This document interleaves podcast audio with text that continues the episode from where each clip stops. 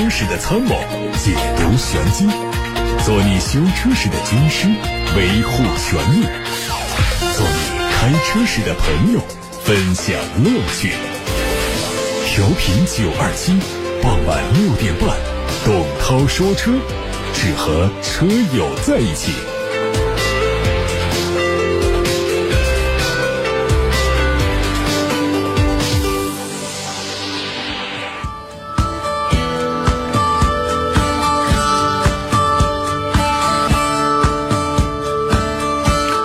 各位晚上好，欢迎来到今天董涛说车时间。先看今天的汽车新闻。其实第一条应该是昨天的新闻。昨天路透社透露说，为了应对中国汽车市场不景气以及持续的销售下滑，PSA 以及东风汽车将会关闭神龙汽车四家工厂当中的两家，其中有一家停产，另一家将会被出售。此外，大幅裁员也在计划当中。两名接近 PSA 董事会的消息人士说，PSA 集团的 CEO 唐维石和东风公司董事长朱彦峰已经就以上内容在上个月达成了共识。此举可能会避免 PSA 退出和东风的合资关系。此前，唐维石曾经暗示可能结束和东风汽车长达二十多年的合作关系，甚至完全退出中国市场。根据路透社掌握的一份文件，神龙汽车将会关闭武汉一厂以及出售闲置的武汉二厂。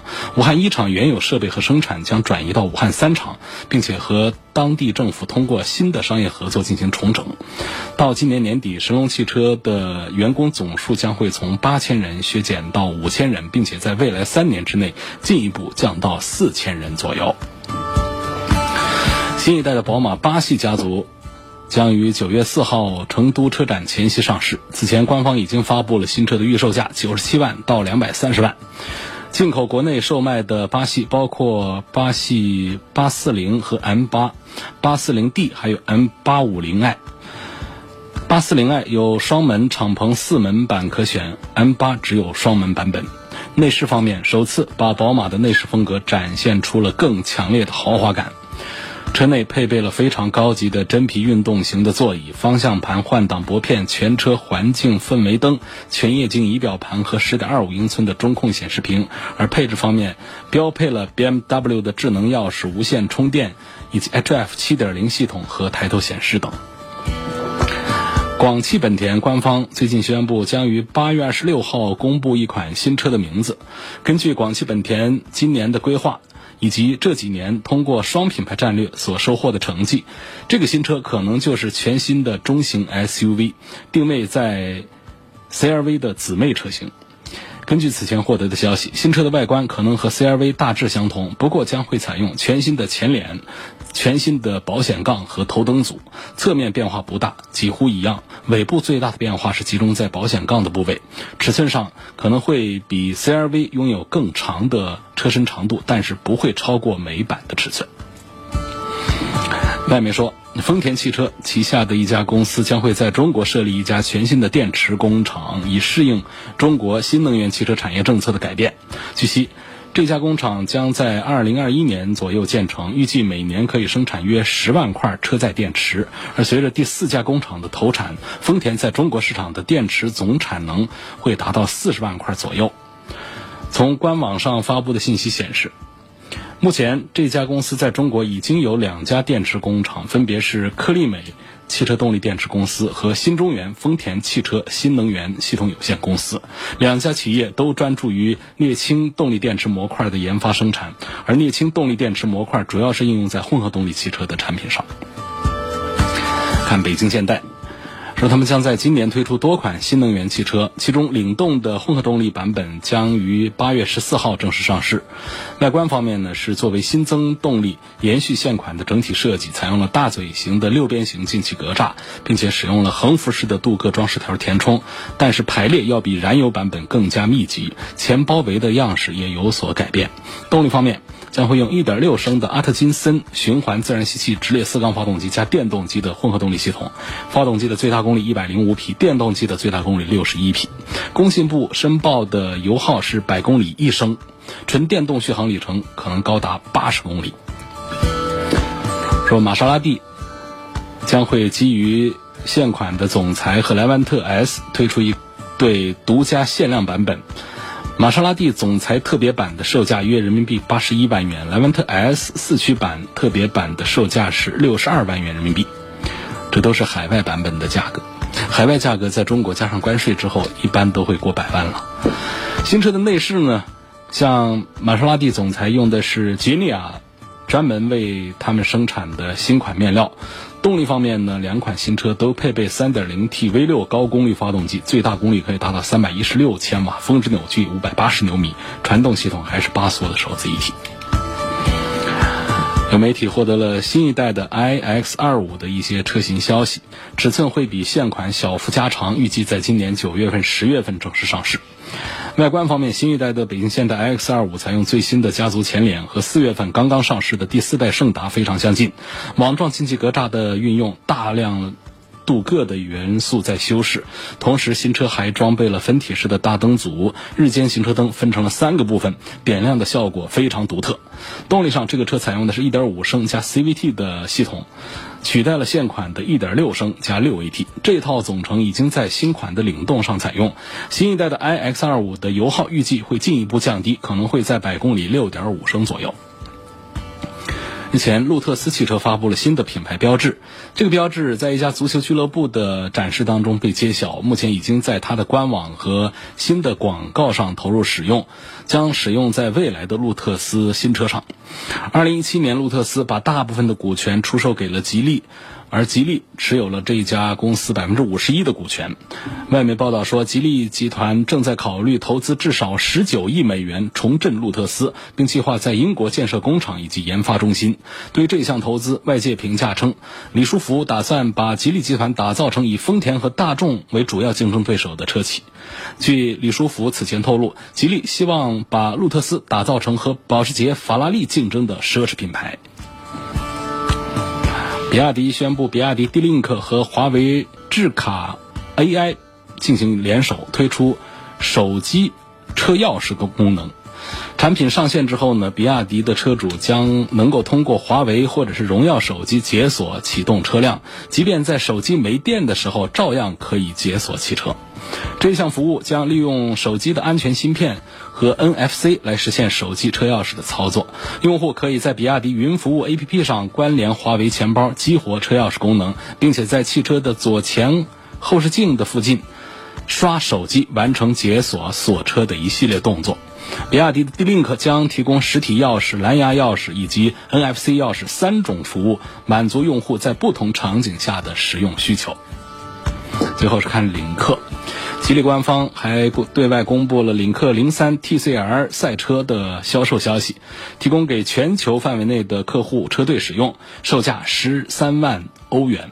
领克零三 TCR 赛车是基于领克零三打造，外观方面采用了大量的运动套件，整车做了大量的轻量化处理，外观更具有运动个性。动力方面用的是一台 2.0T 的涡轮增压发动机，它的最大马力就达到了350匹马力，峰值扭矩也有420牛米。各位正在收听到的是晚上六点半钟到七点半钟直播的。董涛说车，回答大家的买车、选车、用车提问，并且接受大家的汽车消费维权投诉。说话间，这徐女士就发过来一条汽车消费维权的消息。徐女士说，她的车呢是奔驰的 GLC，呃，涉及到光谷的一家奔驰 4S 店。她说，在去年九月份买的车，买车之后呢发生过交通事故，换过两个前大灯，换了之后呢，大灯里头就有水珠。我到 4S 店去反映之后呢，他们承认有问题，上个月已经给我换了新灯，但是换了之后呢，还是有大量的水珠，并且在更换之前，他们还要求我签免责协议。我认为这就是侧面说明这个车灯本来就存在质量问题。工作人员表示，现在只能够在车灯里头加干燥剂，那我觉得不合理，想要维权，请问我是否需要加干燥剂？首先，我们讲这个车灯里头怎么会有水珠？那这其实就是下雨的原理。天上为什么下雨啊？冷热空气对流的时候啊，这个热空气遇到这个冷空气，那么热空气里头的这个水汽就会凝结成水珠。这种情况我们在空调房间里面也会找到感觉。那如果说这个室外的温度比较高，室内的空调打的比较低，你开窗试试看。特别是强对流的时候，你房间里面有玻璃的地方都会起雾。那实际上就是外面的热空气带水分进来，遇到冷空气之后呢，就尤其在玻璃这样的表面上，更容易看见一些，它会凝结成肉眼可见的小水珠，密集了就是水雾，再密集就成了水滴，再多那就哗哗流了，啊，这夸张了一点，这就是这个水珠产生的原因。那么在车灯里头就是这样原理，车灯里头本身是有温度的啊，这是个高温环境，那么外面的冷空气进来，如果带水分进来的话，那么冷热交替。水珠就会凝结，那么比较轻微的，一般来说呢，通过灯腔体本身的散热孔，它是可以对流出去的。但如果说这个散热孔被堵了，或者说不畅通，它就会有轻微的雾气。一般来说，它会自行消失。如果说肉眼可见雾水的话，那么这还是这里头的这个灯腔的设计。这是一方面原因，如果设计没有原因，就是通风孔的这个原因。如果通风孔也没有问题，那就是灯腔的密封的地方出现了间隙。所以，总之呢，它都是有原因导致的。正常情况下，我们的车灯下雨不下雨啊，雾天晴天，看起来应该里头是通透的，没有雾水的。那么，你这两次换这个大灯总成，都发现里头有水珠的话呢，我觉得这好像就不是，就是说这个呃。通风孔的问题，也不是大灯灯腔的这个密封问题，这可能就是这个灯罩的总成啊，它的设计上的这个问题了。为什么说让你加这个干燥剂呢？呃，原来这个现代工厂他们喜欢呃有有过这个处理的方案，就是往里头往这个灯里头带水有水的加这干燥剂，甚至于在新车的时候就给你加这干燥剂啊。等到这个干燥剂失效了之后呢，它里头就开始有水雾。所以你这个情况呢，我觉得。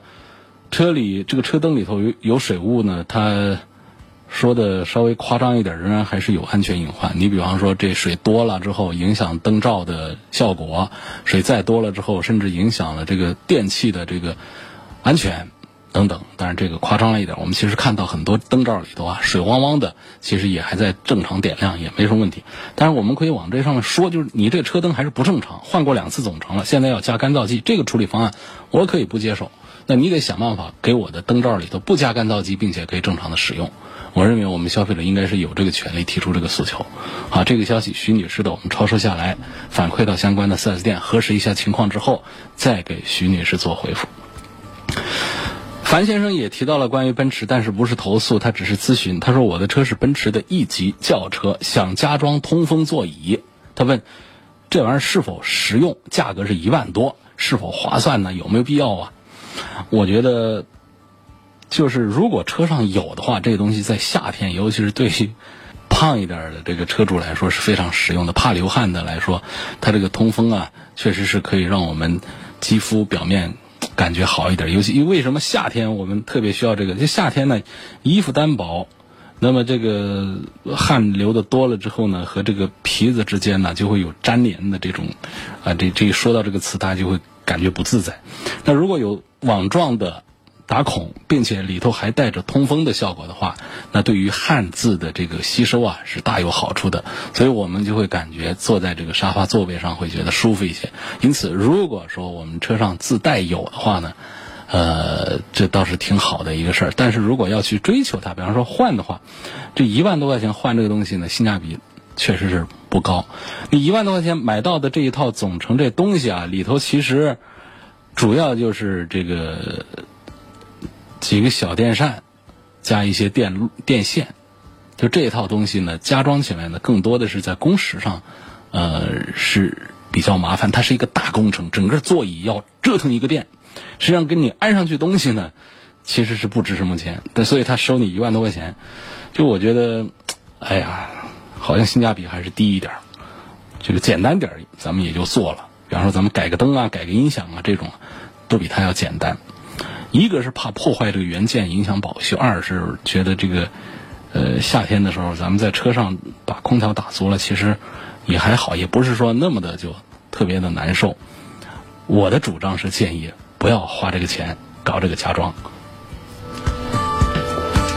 而且还有一点呢，不得不提。你是在哪儿加装？啊，这个加装的人工操作的过程啊，如果说不规范的话，还有安全隐患。这个线路啊，盘结在我们这个座椅里头，埋在这个皮子底下，啊，它是否有接触不好，是否可能会有断路？断路倒好说，它也就不灵了。会不会有些情况下出现短路？哎，短路大家懂点物理的就知道，它不是个好事儿。短路啊，正负极之间碰出火花来。为什么有的车子会无缘无故的起火？你以为是有人放火，实际上就是它更多的是车内的电路出现了短路，长短的短短路这个问题。好，继续来看大家的提问。现在我们看来自董涛说车微信公众号的话题。有位网友说：“涛哥，我最近想改音响，但是呢又不想大改，就问。”只改原车六个喇叭，那做四门隔音不加功放可不可以？我觉得是可以的。很多人在改造的时候呢是不愿意加这个功放的，因为功放呢，第一个涉及到成本，第二涉及到往哪儿安，第三个呢，既然都加了功放，那重音是否也得加？那一套都起来了，还还有很多车上重音没地方放。那如果要效果好一点的重音呢？它要做成音箱，要放到后备箱里面占空间。如果差一点的，放那种扁平式的，放到座椅底下，还得看这车座椅底下它好不好放。啊，像这个通用系的这个座椅底下的空间都不太大，可能这个方案都不一定行得通。所以你都上了功放了，钱都花了，而你的低音又不扎实的话，你光把这个中高音通过功放提起来啊，这个意义就不太大。啊，它要推动，主要靠功放来推这个低音。那么这个，实际上如果说我们对四门做了隔音，它的音声场的效果会提升。第二个呢，如果我们换高品质的好的喇叭的话呢，实际上中高音提升之后啊，我们整个车上的音响的效果就会大幅度的提升。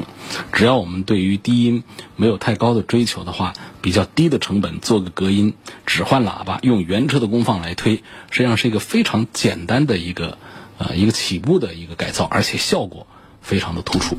哎，我常讲啊，做这个汽车音响的改装啊，花两千块钱和两万块钱之间，它会有比较大的这个区别。但是两万块钱和二十万之间的区别啊，两万块钱和二十万的改装之间的区别，就不是像他们的价格之间的差距那么大了。所以我觉得呢，大家常见像这个经济型的车，一二十万的车，我觉得。花个三五千块钱做个原车的最简单的换喇叭的这样的改造，提升一下中高音的品质，再做一下四门的隔音，我觉得可以满足百分之九十几呢，九十五、九十五以上的耳朵的需求。多久换一次轮胎？这是一个很简短的提问，我喜欢这样直截了当、简单粗暴。多久换轮胎？换轮胎。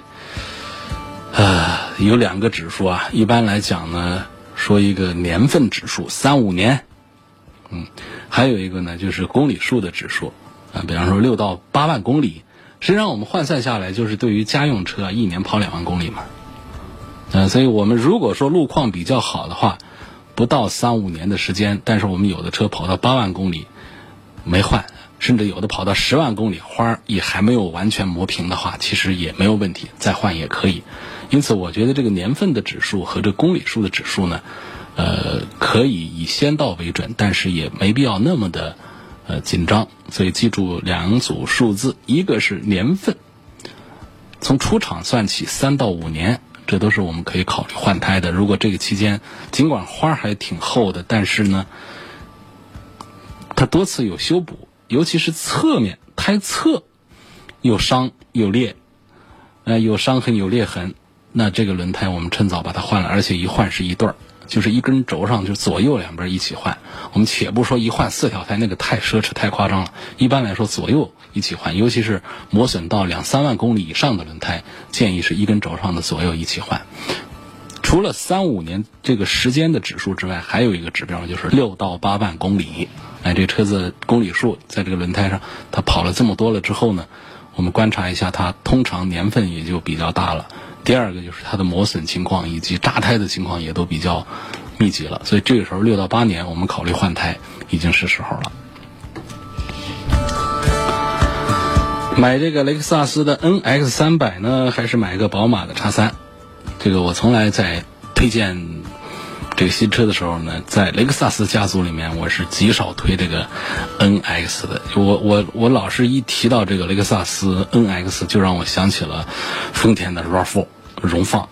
因为他们之间的这个关联太接近了，尽管说一个豪华品牌，一个普通品牌，就有点像啊一个奥迪的 A 三，一个大众的高尔夫一样的，毕竟可以有差价，但是他们之间的差价过大，而且他们的近似度太高，所以往往讲这个性价比的话呢，我总是觉得这个 NX 不是太划得来，而相反，他大哥 RX，我觉得。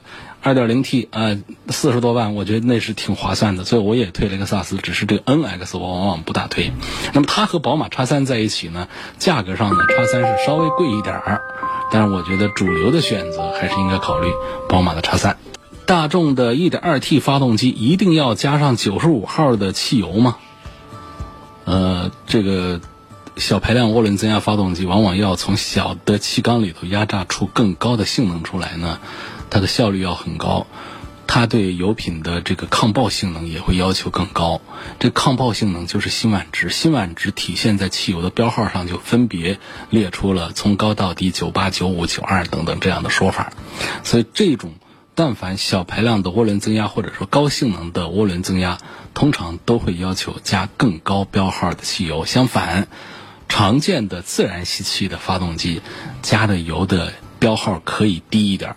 但是有少数的像马自达，他们有一些高压缩比的，他们也会稍微的对这个油品要求高一点。马自达并不是代表最强的，马自达往往有时候还会说你可以加低标号的，因为它虽然是高压缩比的发动机呢，它通过了其他一些这个程序的调教之后呢，它可以兼容一些稍低一点这个标号，但是也不能太低。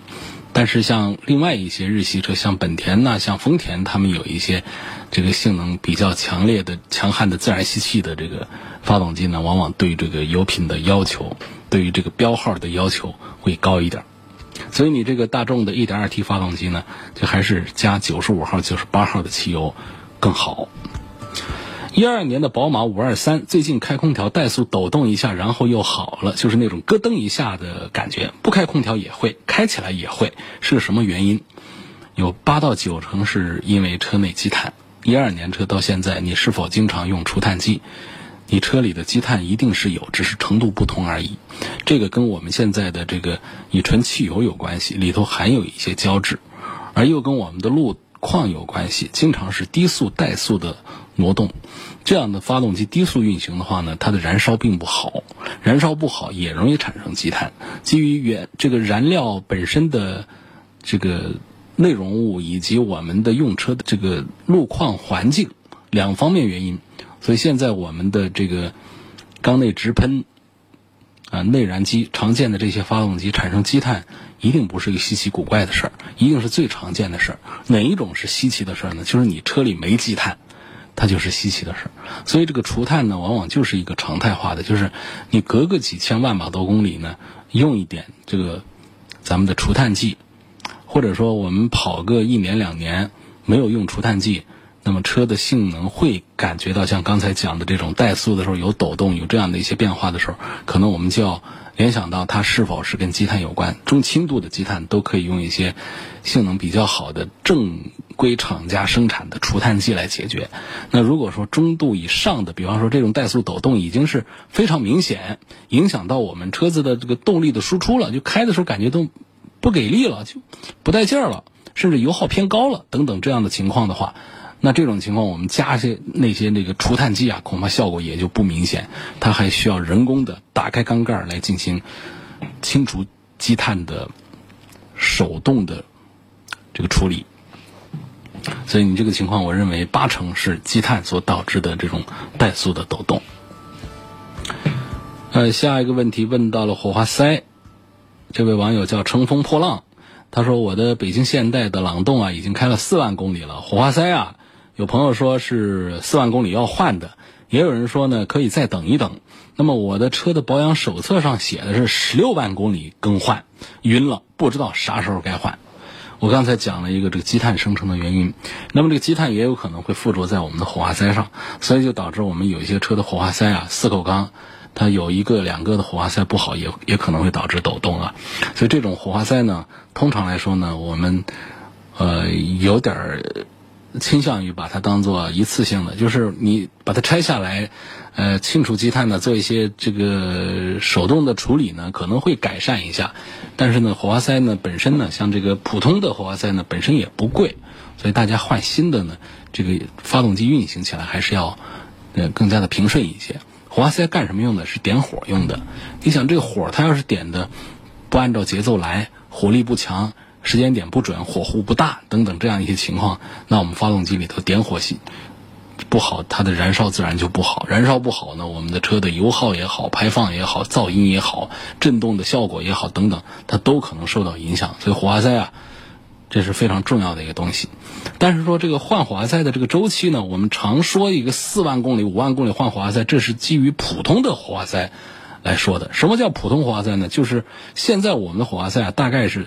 从这个火花塞这个头上的金属来讲的，这个金属啊，在这个电极上的这个金属呢，主要目前分为常见的这个铜合金、镍铜合金的，这是普通的，然后还有铂金的，还有更贵重的金属铱金的。虽然说含量只一点点，但是在这个电极上就会产生格外不一样的这个点火的效果。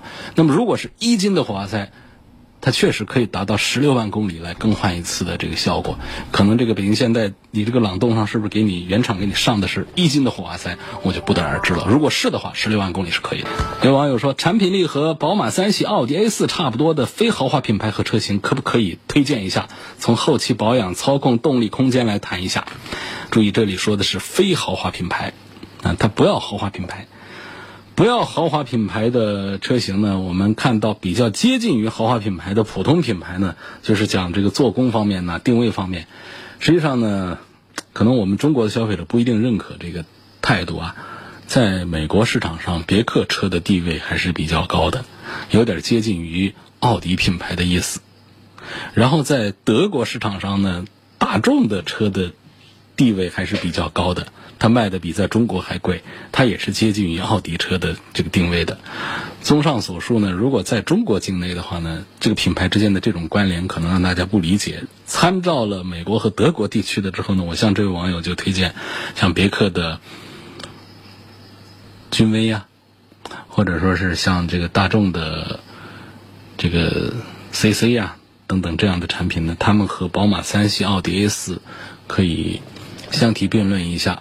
啊，这个比方说它的动力性能啊、操控性能啊，包括做工的精细程度方面都可以 PK 一下。但是在中国市场上呢，你开一个别克、开一个大众和开一个宝马、开一个奥迪这之间的这个品牌的这个档次感、这个差距。这个落差感还是有一点的，这个一定是要注意。为什么要花同样的价钱？我们不买豪华品牌，来普通品牌，你一定是追求了更高的性价比。没错，同样的价钱，你买到的宝马三系和奥迪 A 四一定不如同样价钱买到的别克系的这个呃中高配以及大众系的中高配的产品。下一个话题是说。嗯，这跟今天的一条新闻有关。他说我看中了标致五零八 L，但是这两天呢，看到神龙一厂、二厂都要卖掉了，裁员四千人，现在还能买标致车吗？标致雪铁龙会退出中国市场吗？如果真退出了，现在的标致雪铁龙今后的保养保修问题怎么解决？呃，我觉着，其实今天的新闻资讯里面已经说的很明白，并不是说他要退出，反而。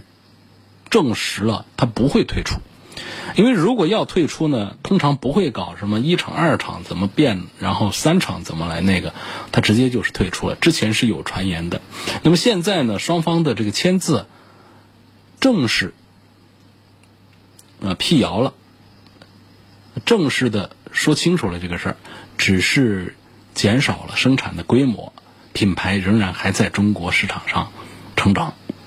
啊，这是第一个，所以，那么我觉得你看中一个车的话呢，仍然是可以买，但是是否就真的推荐买，我觉得这个就还是呃稳重一下比较好。